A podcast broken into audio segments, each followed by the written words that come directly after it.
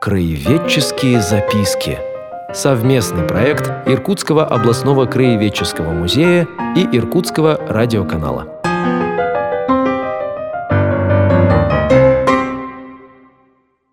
Добрый день, уважаемые радиослушатели. В эфире снова программа «Краеведческие записки» и я, ученый-секретарь Иркутского областного краеведческого музея Артем Валерьевич Ермаков, продолжаю знакомить с нашим музеем, со всеми направлениями его работы. Они все не кончаются. И сегодня у нас э, такая интересная тема, больше новогодняя, конечно, да, она связана с подарками. В музей люди что-то постоянно дарят приносят просто так, совершенно без э, причины, а иногда э, причины бывают и достаточно серьезные. И вот э, сегодня мы эту тему о дарах, а самое главное о дарителях музея обсудим в нашей передаче «Кровеческие записки» с заведующей сектором учета научно-фондового отдела Иркутского областного кровеческого музея Анной Сергеевной Приловской. Здравствуйте. Добрый день. Анна Сергеевна, подарки в обычной жизни обычного человека – это такая все-таки э, большая редкость. А в жизни музея? В жизни музея это довольно частое явление. А, подарки дарят нам регулярно, и щедрость дарителей она не иссякает.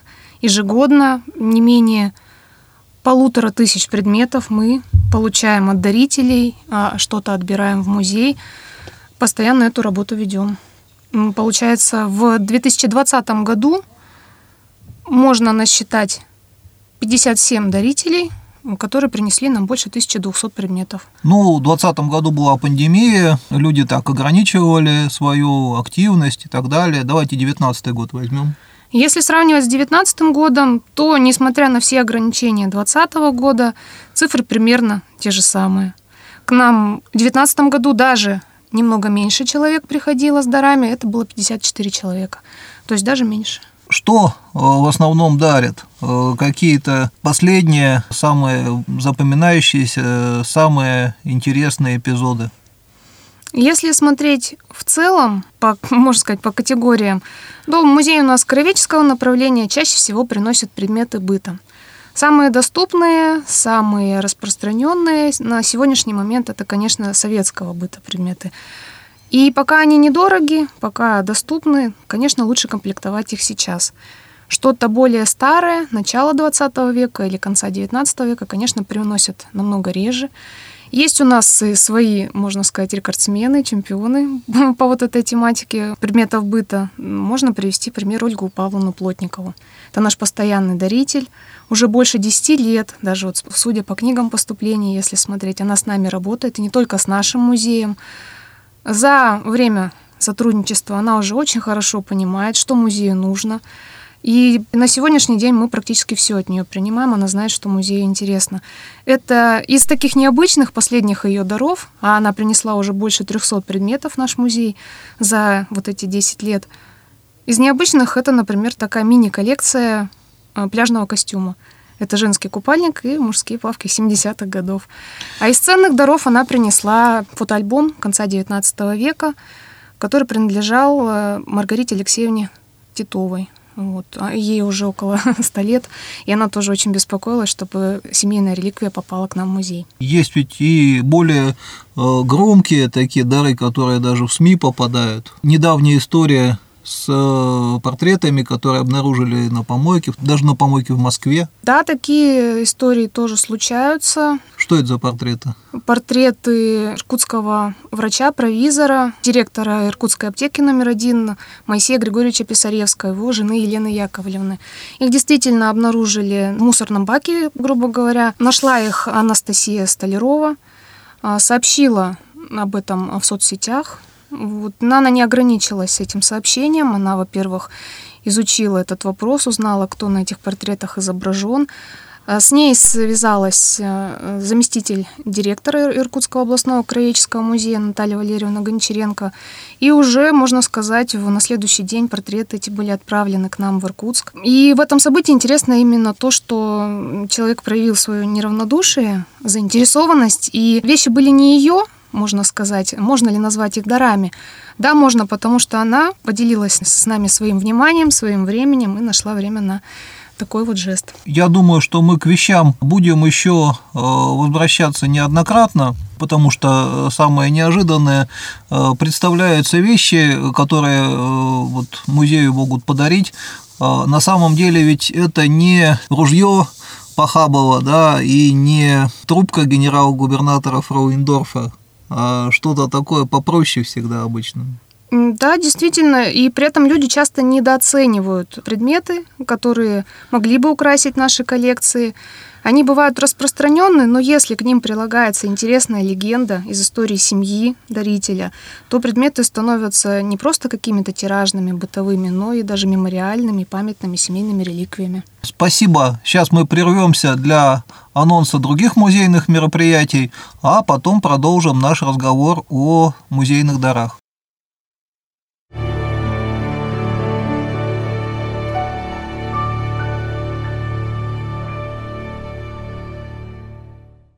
11 августа Иркутский областной краеведческий музей проводит пешую экскурсию путешествия по Тихвинской площади. На экскурсии вы познакомитесь с древнейшими архитектурными памятниками Восточной Сибири, с историей одной из старейших площадей Иркутска. Узнаете о храмах и других зданиях, некогда существовавших на этой площади. Место сбора – мемориал «Вечный огонь» у входа в Спасскую церковь, улица Сухобатора, 2. На экскурсию необходима предварительная запись по телефону 33 62 30 или Viber WhatsApp 8 924 290 30 35. Напоминаем о необходимости соблюдения масочного режима и социальной дистанции.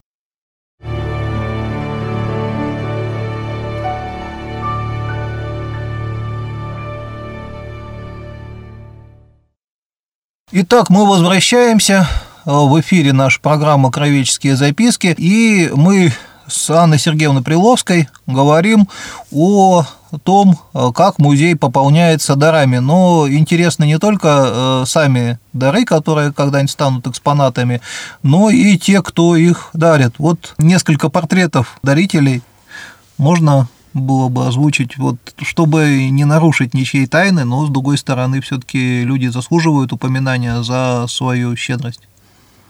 Ну, я думаю, те, кого мы будем упоминать, на нас не обидятся, потому что это быть музейным дарителем это почетно и достойно. Если говорить в целом, то музейный даритель личность интересная, необычная, далеко не каждый пойдет и понесет какие-то ценные вещи в музей. Это неравнодушный человек и щедрый. Как я уже говорила, он не жалеет своего времени ни на то, чтобы эти вещи принести, ни на то, чтобы оформить все документы и рассказать интересную легенду. Часто приходят люди старшего возраста. Они задумываются о своем прошлом, о будущем, о каких-то семейных реликвиях. Часто жалуются на то, что переживают о том, что их дети не сохранят какие-то предметы семейные реликвии, и поэтому принимают решение их сдать в музей. Так э, очень запомнилась лично мне, и хоть она была уже в 2015 году, эта история, Софья Ивановна Храмченко пришла к нам сама. В свои 93 года преодолела лестницу на третий этаж и принесла довольно-таки увесистый фотоальбом японский. Обложка у него, крышки переплета деревянные, тяжелые, украшенные инкрустацией в восточном стиле лаком декорированы. Страницы обтянуты шелком, росписью, то есть настоящее произведение декоративно-прикладного искусства Японии. Принадлежал этот альбом ее матери, это конец XIX века. Кроме того, японская сахарница, предметы середины XX века, которые привез из японской заграничной командировки ее брат, э, курсант Тихоокеанского училища. Она действительно сама, зная, что ей уже очень много лет, решила этими вещами распорядиться и оставить память о своих предках. Не всегда же это какие-то люди, вот только частные, да, э, часто дарят и организации. Да, не только физические лица, частные могут быть дарителями, но и организации. Были такие случаи у нас, и среди них можно целый перечень сейчас отметить. Вот за последние годы, если вот смотреть с 2017 года, можно назвать Иркутский областной кинофонд, который для выставки «Волшебный фонарь» передал свою печатную продукцию по теме кинопроката, предметы, а, которые в киноиндустрии используются. Судостроительное предприятие «Балтийский завод», изготовившее в дар ледоколу «Ангара», копию корабельной рынды и макет ледокола. Иркутский масло-жиркомбинат к юбилею своего предприятия целую коллекцию упаковок, документов, фотографий по истории предприятия нам передал. Иркутское областное отделение ЛКСМ, Байкальский государственный университет передал э, коллекцию картин том числе портреты своих выдающихся выпускников. Иркутская таможня регулярно изъятые конфискованные предметы тоже нам передает довольно ценные. Напомню, что первые дары музею поступали еще в XVIII веке. К сожалению, вот от них мало что осталось, можно сказать, даже практически ничего в связи с э, пожарами, время их э, не пощадило. Но вот есть несколько книг, например, в музейном фонде из библиотеки Муравьева-Амурского, которые он тоже дарил уже в середине XIX века. Что происходит с этими дарами, когда они э, попадают в музей? Их э, сразу же выставляют или наоборот куда-то прячут? При получении даров сектор учета оформляет акт приема на временное хранение до рассмотрения экспертной фондово-закупочной комиссии. Это специальный орган музея, который принимает решение об историко-культурной ценности предметов, о их необходимости для их соответствия профилю музея, востребованности на будущих выставках если предмет признается ценным, нужным, подлинным, а, смотрят также и на его сохранность, и на дублетность в фонде, тогда сектор учета приступает к оформлению документов уже на постоянное хранение. А, предметы записываются в самый главный музейный учетный документ, это книга поступлений, ему присваивается номер. А, номер этот маркируется на самом предмете, и они передаются хранителям уже на материально-ответственное хранение по типу материалов, то есть для создания наилучших условий для предметов разных типов. Отдельно для документы, отдельно что-то из дерева, отдельно минералы, керамика, то есть по типу материалов. Ткани отдельно, да? Все категории материалов отдельно хранятся. Что такое дублетность? А, если в нашем фонде уже такие предметы есть, а фонд у нас очень большой, это более 500 тысяч единиц хранения, много э, чего нам уже подарили, мы уже скомплектовали, мы не ставим себе целью собрать все модели, допустим, швейных машинок или все типы фототехники, которые в советское время бытовали, потому что мы не сможем их э, постоянно выставлять, но мы не хотим, чтобы предметы просто занимали место в фонде, мы хотим, чтобы они работали. И одинаковые или подобные предметы, однотипные, мы стараемся не брать, потому что и для хранения площади и выставочной у нас, к сожалению, ограничены. Поэтому иногда приходится даже отказывать вот, по некоторым категориям предметов, поэтому лучше все-таки в фондах советоваться, консультироваться, что мы берем, что нет. Анна Сергеевна, вот вы упомянули так скользь фондово-закупочную комиссию. Очень многие э, спрашивают, а почему бы государству, вот лице музея, не купить у них э, какие-то старые вещи, редкие, как им кажется, уникальные, да, что же они должны тут только все вот дарить? Что этим людям можно ответить? Конечно, такие случаи, когда музей что-то закупает, бывают. Но все-таки мы организация общественная, работаем мы на благо населения. Стараемся все-таки больше комплектовать фонды дарами. Быть дарителем действительно почетно. Закупаем только что-то самое старое, что-то наиболее а, соответствующее именно профилю комплектования, то, что никогда нам не удастся больше не найти, не приобрести. Но все-таки всегда приятно, когда человек именно с дарами к нам приходит. И, и это не так редко на самом деле. Ну, давайте еще пару историй дарителей. Хотелось бы конкретные имена отметить, потому что некоторые просто, можно сказать, уже наши сотрудники, коллеги и друзья музея. Кроме вот упоминавшейся Ольги Павловны Плотниковой, могу назвать Ирину Борисовну Гуськову. Это независимый московский исследователь, председатель фонда Телековского, постоянный автор Э, Санкт-Петербургских ведомостей. Она занимается сохранением памяти о забытых творческих людях. И вот наше сотрудничество с ней началось в 2019 году, когда она предложила нам принять фонд музея ноты комической оперы «Проданная невеста» Богуслава Врана. Э, на них была владельческая надпись композитора Фридриха Сметаны. Мы уточнили, что у нас в фонде по Богуславу Вране ничего нет, а это, между прочим, дирижер Кутского радиокомитета 30-х годов. Конечно, хотелось бы нам свой личный фонд создать, и тогда Ирина Борисовна сама предложила, нашла на аукционе фотографию 30-х годов вот этого самого оркестра Иркутского радиокомитета и с, э, с портретом самого дирижера. Она их выкупила, использовала спонсорские средства для этого. И самое приятное, что спонсором стал не простой житель Москвы, а народный артист России, дирижер Большого театра Юрий Иванович Симонов. И Ирина Борисовна отметила, что таким образом через года один дирижер помог сохранить память о другом такая настоящая почти детективная история. Ну что ж, мы э, прервемся на еще одну паузу для рассказа о том, что вот прямо сейчас происходит в музее для приглашения, а потом вернемся к вам.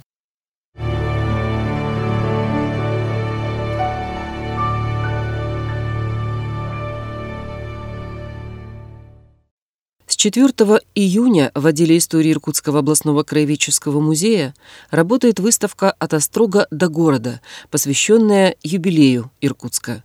Посетители могут ознакомиться с основными событиями многовековой жизни города в интерактивной форме на основе музейных коллекций. На выставке представлены экспонаты по истории Иркутского острога, Иркутской епархии, развития региональной науки и книгоиздательства, транзитной торговли – дорожных сообщений и многое другое. Адрес отдела истории улица Карла Маркса, 2. Телефон 333 449. Режим работы музея с 10 до 19 часов ежедневно, кроме понедельника. Напоминаем о необходимости соблюдения масочного режима и социальной дистанции при посещении музея.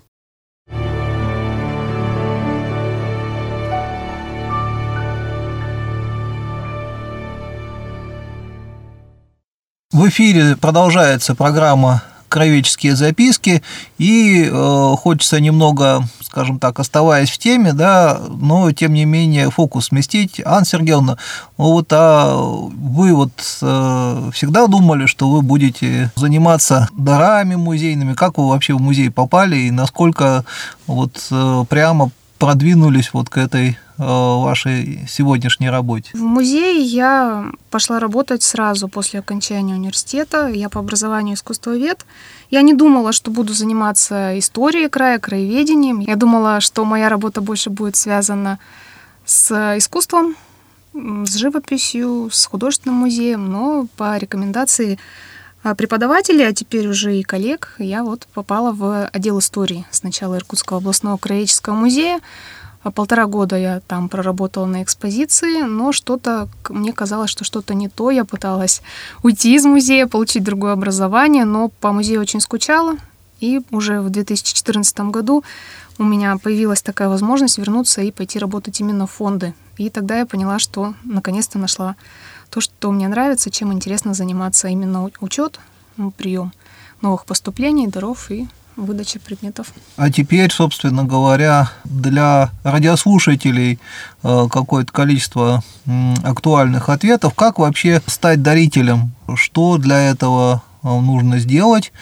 Э, и что не нужно делать. Ну и сразу же э, два вопроса, вот они идут в одной связке, что нужно и что не нужно дарить в Иркутский областной кровеческий музей. Вопрос хороший. В первую очередь хочу отметить, что если вы дары в музей приносите, то не забудьте, что вы назад их забрать не сможете. Это должно быть ваше взвешенное решение. Вам следует посоветоваться с семьей, с детьми, э, ведь, возможно, они захотят э, какие-то семейные реликвии оставить себе. То есть э, это решение должно быть э, именно семейным и взвешенным. Не нужно делать каких-то скоропалительных решений. Конечно, и не такие вот прямо драгоценные вещи принимаем в музей. Иногда это вещи простые, предметы быта. Но это и не значит то, что все то, что вам не нужно стало, тоже в музей стоит нести. Это уже другая крайность. Нужно оценивать эти предметы. И если вам самим трудно, вы затрудняетесь ответить, то можно посоветоваться с сотрудниками музея вы всегда можете к нам позвонить, обратиться, уточнить что-то, чтобы не тратить свое время на, например, посещение фондов или отделов музея со своими дарами. Анна Сергеевна, давайте назовем телефон и к кому можно обратиться. Вы можете позвонить по номеру 20 15 49. Это научно-фондовый отдел, где напрямую с фондовой вы свяжетесь и уточните свои все вопросы. Находимся мы по адресу Карла Маркса, 13, это дирекция, третий этаж. Но, в принципе, вы можете обратиться в любой из отделов музея, которые по городу у нас находятся и даже по области некоторые из них, Сотрудники там вас проконсультируют, свяжутся с нами, то есть если вам ближе какой-то отдел, то можете обратиться и туда.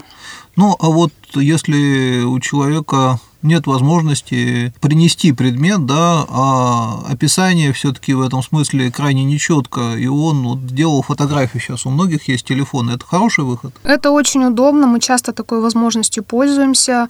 У кого есть возможность сфотографировать, мы просим прислать фотографии предметов и, учитывая опыт хранителей, сотрудников, через руки которых очень много подлинных предметов проходит, мы можем уже оценить и подлинность, и проверить на, на то, есть у нас такие предметы уже или нет. Это или мессенджеры, или а, электронная почта, то есть предварительно уже можем сказать что-то, нужны нам эти предметы или нет, стоит ли тратить время. Мессенджеры, напомню, мы присутствуем практически во всех социальных сетях, вот. Ну и кроме того, вот WhatsApp, Viber, они все время звучат в рекламе мероприятий, вот можно э, по ним э, тоже обращаться. Все-таки вот как э, понять, вещь, она э, древняя, да, или э, это что-то такое совсем обычное. Обычный человек может это понять заранее? Хочу сказать, что даже музейный сотрудник не всегда сразу это может понять. Есть э, специальные эксперты, к которым мы обращаемся. Мы их приглашаем на, на вот э, ту самую фондово-закупочную комиссию, чтобы они помогли нам какие-то предметы определить, более точно атрибутировать. Конечно, я думаю, что далеко не каждый человек может сразу определить подлинность предмета, и к нам часто с этим вопросом обращаются. Ну и, может быть, последний вопрос э, человек не сможет забрать предмет назад, да, но что-то же ему все-таки достается как музейному дарителю. Кроме благодарности, уважения, ему иногда достается билет музей на целый год во все наши отделы. Если какие-то ценные дары и очень выгодное сотрудничество, то, конечно, мы всегда рады человека таким образом поблагодарить. Ну и во всяком случае благодарственные письма, если да, безусловно. предметы приняты, да, а это необходимо человеку по работе, особенно вот в рамках организации, НКО это бывает полезно для них вот показать такое сотрудничество, они всегда нашим музеям предоставляются. Да, конечно, такие письма мы оформляем, с удовольствием вручаем. Например, вот эта история про Ирину Борисовну Гуськову. Благодарственное письмо Юрию Ивановичу Симонову она вручила от нашего имени прямо на его концерте. Ну что ж, Анна Сергеевна, спасибо за такой э, подробный рассказ. Давайте еще раз повторим телефон э, для возможных дарителей. Номер телефона фондов 20 15 49. Понадеемся, что э, этот ручеек после нашей передачи станет пошире хотя бы на какое-то время. Ну, а мне остается напомнить, что у нас сегодня в гостях была заведующая сектором учета научно-фондового отдела Иркутского областного краеведческого музея Анна Сергеевна Приловская. И я, ученый-секретарь музея Артем Ермаков, заканчиваю э, программу «Краеведческие записки». Напоминаю, что обо всех э, подробностях и деталях текущей работы музея можно справиться по телефону 33 62 30 в наших социальных сетях, на нашем сайте www.museum-irkutsk.ru. До новых встреч! Краеведческие записки. Совместный проект Иркутского областного краеведческого музея и Иркутского радиоканала.